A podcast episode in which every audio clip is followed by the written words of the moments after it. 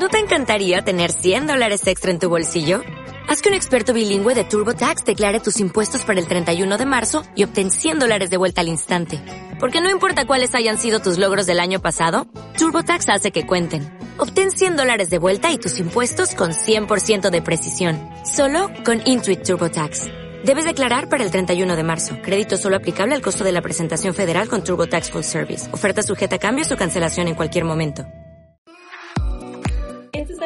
Allá del tú y yo somos uno mismo. Va mucho más allá del tú eres yo y yo soy como tú. Sigue escuchando Soy como tú y deja de sentirte totalmente solo en este mundo. Date cuenta que hay algo más allá. Vamos a darle. Hola, hola, yo soy Val y soy como tú. Bienvenido, bienvenida, bienvenida a un nuevo episodio de este podcast en el que espero que encuentres algo con lo cual puedas identificarte, puedas relacionarte o puedas resolver algunas incertidumbres o dudas que han estado rondando un poco tu cabecita. Pues muchas gracias por estar una semana aquí, por escucharme, por compartir. El día de hoy vengo a hablar de un tema un tanto interesante. Y es que hace relativamente poco, que en realidad sí fue hace relativamente poco, fue hace el año pasado, hace mediados de año del año pasado, vi una publicación de alguno de mis amigos donde decía razones por las cuales los jóvenes no se enamoran. Y obviamente llamó mi atención. Leí varias cosas que venían en ese post y vaya que algunas me hicieron sentido, aplicándolas hacia mi propia persona, pero quiero compartirlo con ustedes. ¿Por qué? Soy una mujer de 27 años, casi 28, que estoy casi rondando los 30, y estoy en una etapa donde de verdad es como un limbo, donde la gente ya se está cuestionando, o sea, mi entorno ya se está cuestionando ¿Me debería de casar? ¿No me debería de casar? ¿Debería tener hijos? ¿No debería tener hijos? ¿Qué busco en la otra persona? ¿Qué es lo que no busco en otra persona? ¿Estoy dispuesto a perder mi tiempo o tener otra vez algo pasajero? ¿O de verdad ya quiero algo serio? Como que siento que de verdad estoy en una edad en la que a pesar de que se supone ya deberíamos de tener muchas dudas respondidas en cuanto al amor, en cuanto a las parejas, cada vez tenemos más. Entonces, por eso ese post que les digo que leí me llamó tanto la atención. Lo primero que decía es que no nos enamoramos porque todo lo enfocamos en el sexo o hacemos que todo gire en torno al sexo. En lo personal, no siento que sea así. Si bien concuerdo en que el sexo es parte importante en una relación, no lo es para todos. Tengo amigas que siguen sin tener relaciones y tienen mi edad. Tengo amigas que piensan esperar hasta el matrimonio. Siento que cuando una pareja ya está enfocada totalmente en el sexo es porque existe una gran falta de comunicación y una gran falta de empatía y de intereses en común. ¿Por qué? Porque si tú de plano ya no tienes de qué hablar, ya no tienes que hacer ya no nada, pues sí, suele ocurrir que es como que, pues ok, tengamos sexo. Y, y entonces después de eso, ¿qué sigue? Ahora sigue como el meme, ¿no? Muy rico y todo, pero pues gracias, ¿no? si tú tienes una relación en la que solamente está basada en sexo, ¿qué haces ahí? Para eso son los fuck friends y no creo que tengan nada de malo mientras los dos estén de acuerdo en que van a ser fuck friends y que no se van a enamorar, que llega a pasar y demás. Pero no creo que todo gire en torno al sexo. De mi parte lo que yo busco en esos momentos es alguien que sea mi otro 100%. No me gusta la idea de ser 50-50, de que mi media naranja no.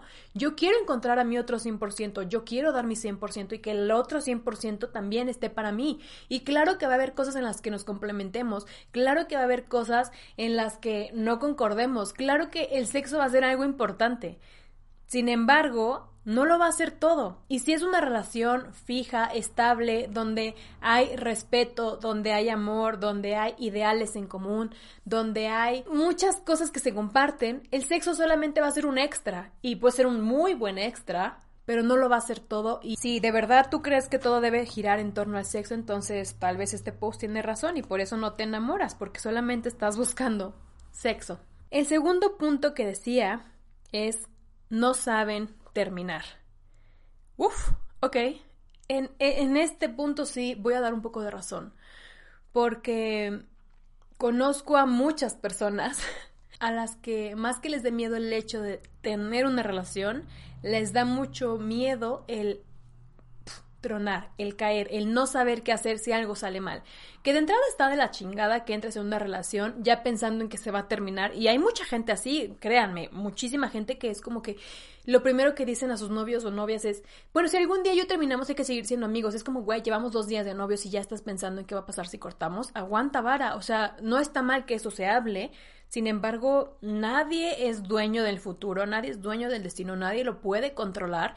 Entonces, no entres en una relación predisponiéndote a lo que va a pasar si es que terminan. Y no entres en una relación con el miedo de si terminamos. Si terminan es porque tenían que terminar y punto.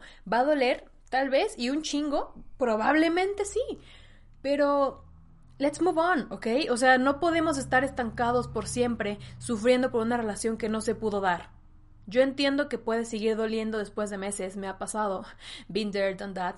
Sin embargo, no considero que tengas que sufrir eternamente por esas situaciones. Entonces, si de verdad tú no estás entrando a un proceso de enamoramiento porque te da miedo terminar, eh, dude, salte de ahí. Y tampoco, si ya estás ahí y no sabes cómo terminar, tampoco hagas la ojetada de aplicar el gosteo porque eso es nefasto. O sea, madura, crece y afronta las consecuencias de absolutamente todo, tanto si es bueno o malo. Si tú quieres terminar una relación, termínala y ya. Entonces, sí puedo corroborar ese punto porque conozco a mucha gente que no entra en una relación por miedo a no saber cómo terminarla. Punto número tres que mencionaba era les da miedo la intensidad. Fuck, no saben cómo me hizo encabronar ese punto porque sí, no hablo de que a mí me dé miedo la intensidad de otro hablo en general de que tal pareciera que la intensidad sea algo malo. Es como, ay, güey, me dijo que me quiere a los tres días, qué intenso. O, ay, güey, me presentó a su familia a las dos semanas y media de conocerlo, qué intenso. O, ay, güey, quiere hacer un viaje a los dos meses de conocernos. O está pensando en futuro, qué intenso. Why? ¿Por qué? O sea, ¿por qué el ser intenso lo ven mal? ¿Por qué el ser intenso para ustedes es algo erróneo? Siento que en el fondo todos tenemos a una persona intensa, con ganas de explotar todo ese amor que tienen. Güey, es tan bonito ser intenso, es tan bonito demostrar a los demás lo que sientes de la forma en la que te venga, que no entiendo por qué se está poniendo de moda fingir desinterés y fingir que tú no eres intenso y fingir que mm, a ti todo te da igual, que todo está chill, que todo X. No, güey, sé intenso, anímate, atrévete, no tengas miedo de demostrar nada. Y que si tus compas te dicen, ay, güey, qué hueva contigo y con el amor. Que si tus amigas te dicen, ay, güey, no lo busques, no mames, no seas intensa. Obliguémonos a nosotros mismos a dejar de pensar que la palabra eh, intensidad es malo. Obviamente, si eso está sobrepasando un límite malo, de me está stalkeando y me está acusando y eso, eso, ese tipo de intensos, claro, no está bien. Pero si es el otro tipo de intenso de tengo tanto amor dentro que va y tú me estás, ¡pum!, cortando mis alitas solamente porque para ti eso es muy intenso. Thank you. Next. Siguiente punto que de hecho va mucho de la mano de lo que acabo de mencionar. Todos se esfuerzan por parecer que no se están esforzando. ¿A qué me refiero esto? Por ejemplo, típico, ¿no? Ay, a mí me ha pasado mucho últimamente. Me escribe alguien y estoy con un amigo o amiga y le digo, ay, mira, me escribió fulanito. No le contestes. Eh, espérate una media hora. ¿Por? Güey, o sea, es como que de verdad nos esforzamos tanto por fingir desinterés que el mismo desinterés termina alejando a la gente. Deja de fingir desinterés. Es una batalla estúpida, de verdad estúpida. Siguiente punto. Las personas tienen miedo a enamorarse o a estar en una relación porque o buscan una relación perfecta o de plano saben y están conscientes de que una relación perfecta no existe, entonces simplemente pasan. Culpo un poquito a las redes sociales de este asunto porque lo he mencionado un millón de veces en este podcast. Las redes sociales son para venderte la imagen perfecta de la vida de los demás. Muy pocas personas somos transparentes, muy pocas personas somos realmente como somos, sin filtro, sin máscara, eh, les mostramos nuestros días buenos y malos, a lo mejor no les mostramos los peores, pero sin embargo no somos unos frente a la cámara o en pantalla y otros en la vida real. Y hablando de estos filtros y poses y demás, en Instagram sobre todo y también en YouTube hay mucho relationship goals. O sea, estas parejas que son como el ideal, ¿no? Que de repente los ves y tienen las fotos más hermosas del mundo y son la pareja perfecta y viajan de aquí para allá y comen aquí y allá y que te amo y que eres mi vida y que no sé qué. Y al hacer eso, terminan convenciendo al mundo de que tienen una relación perfecta. Por ejemplo, yo no voy a mentir, yo quisiera una relación como la de Eva Luna y Camilo. Se me hace una relación preciosa, bonita, hermosa, que, que, que, te, es una ilusión, de verdad, o sea, es preciosa. Y yo no dudo que Eva Luna y Camilo tengan sus pedos. ¿Por qué? No lo sé, porque siento que tienen la vida arreglada esos dos, pero ninguna relación en este mundo es perfecta. Yo nunca he culpado a Disney por estas cosas, pero sí culpo un poco al social media y a nuestra poca capacidad de aceptar que lo que vemos es pose. Qué feo que seamos así, la verdad. Esta otra situación por la cual no nos enamoramos. La maldita idea de siempre ten una velita prendida. Miren, si tú nunca has escuchado esto, bendito seas, pero seguramente sí lo has escuchado. El término tener una velita prendida se refiere a que sí tengas a tu pareja, pero si eso no sale, tú ya tengas como que el repuesto. o sea, como que tengas ahí tu banca de gente. Puede ser el siguiente en curso, el del relevo, ¿saben? Y no está padre. Porque, ¿qué te hace pensar que en una relación solamente tú vas a tener tu velita prendida? A mí me causa muchos issues. ¿Quién dice que solamente yo a tener una velita prendida? ¿Quién me dice que él no tiene cinco velitas prendidas? Y entonces eso te da mucho miedo al ser reemplazado fácilmente, porque reemplazos hay. Y tú no sabes cuántos, pero los hay. Please, no lo hagan. Otra razón por la cual no nos enamoramos es porque idealizamos la soledad. Nos han enseñado, como dije hace poco en este podcast, que las personas chingonas no necesitan de nadie, que las mujeres empoderadas son mejores solas, que no necesitan de ningún hombre. Ok, puedo ser todo eso y más sola y con pareja. Nunca he sido más ser humano o menos ser humano por tener o no pareja. Nunca he logrado más o menos por tener o no novio. Si esta es tu situación, entonces pues efectivamente no estás en el lugar correcto. Digo, si vas para abajo, ¿no? Si vas para arriba, pues qué chido. Sin embargo, eso de, idealizar la soledad creo que sí es cierto. ¿eh? Mucha gente es como que, pues no, yo quiero vivir mi vida solo, no necesito de nadie. Vamos a darle a la putería, yo para qué quiero novio, extraño mi soltería. Y güey, así tuve un disque amigo que tenía novia y lo único que venía a decirme era, güey, extraño la putería, güey, ya me ligó otras cinco, ya le puse los cuernos, ¿por? Y le decía, pues entonces tú no quieres, no, no, sí quiero, o sea, sí que tener novia, pero extraño la soltería, extraño la putería, extraño estar soltero. Y yo, ¿Quién te metió en la idea esa cabeza? Y de repente escuchabas a todos los trogloditas de sus amigos decirle, sí, a huevo, qué bueno que le pusiste los cuernos, ya deberías estar solo, está mejor estar soltero. De nuevo, idealizamos la soltería y por eso la gente no se enamora. Y por último decía que nos da miedo enamorarnos o no queremos estar en una pareja porque nunca hay claridad en las intenciones. Eso es muy cierto. Suele ocurrir muchas veces que de repente empiezas a salir con una persona, lo ves muy seguido o la ves muy seguido, hablan seguido, textean seguido, eh, te preguntan si ya comiste, te preguntan si ya te dormiste, te dan los buenos días y entonces, ¿qué hace tu cabeza? Dice, estamos saliendo, se va a formalizar, será que solamente es así como tierno en general con todo mundo y en vez de preguntar, oye, este, ¿qué onda con nosotros? El famoso, oye, ¿qué somos? No lo hacemos porque nos da miedo que la otra persona piense que somos unas intensas o intensos. Y no hay claridad. O sea, tan fácil que sería iniciar cualquier tipo de relación, fuck friends, amistad, relación fija, lo que sea, si fuéramos claros desde un principio.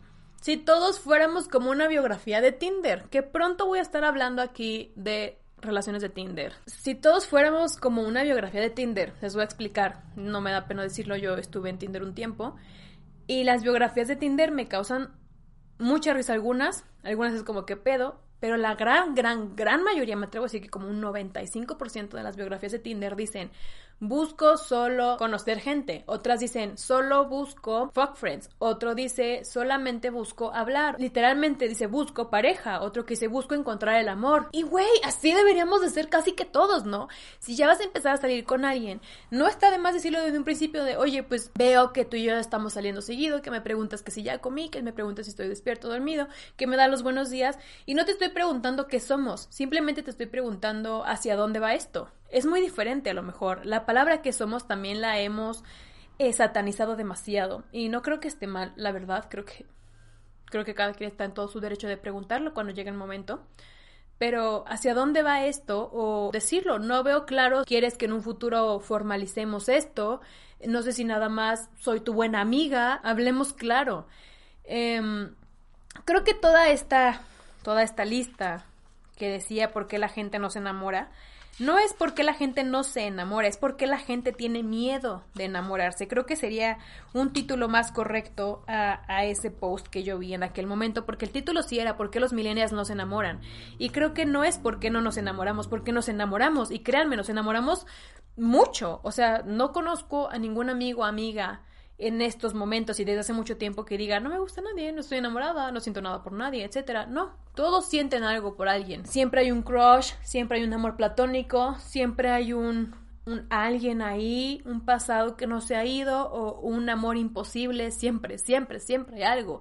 Sin embargo, nos da miedo enamorarnos por todas estas situaciones. Entonces no es que no nos enamoremos, es porque nos da miedo aceptar que estamos enamorados o decir que estamos enamorados. Y si me lo preguntan, todo está horrible. Yo, yo insisto, no hay nada más bonito en este mundo que sentir. Sentir amor, sentir tristeza, el dolor, sentir frustración, sentir coraje, sentir enojo, sentir felicidad, sentir emoción. ¡Ah! Sentir en general es muy bonito. Y cuando hablamos de una pareja, cuando hablamos del amor, el amor simplemente llega y lo sientes o no lo sientes y punto. Desnormalicemos todas estas cosas. No le tengan miedo al amor. No le tengan miedo a enamorarse, no le tengan miedo a sentir, es algo muy bonito. Aquí llegó el episodio del día de hoy, espero que les haya gustado. Recuerden que me pueden seguir en todas mis redes sociales como Vale Bigotes. Y pues nada, yo soy Val y soy como tú. Bye bye. Dale más potencia a tu primavera con The Home Depot. Obtén una potencia similar a la de la gasolina para podar, recortar y soplar con el sistema OnePlus de 18 voltios de Ryobi desde solo 89 dólares. Potencia para podar un tercio de un acre con una carga. Potencia para recortar el césped que dura hasta dos horas. Y fuerza de soplado de 110 millas por hora. Todo con una batería intercambiable. Llévate el sistema inalámbrico OnePlus de 18 voltios de Ryobi. Solo en The Home Depot. Haces más. Logras más.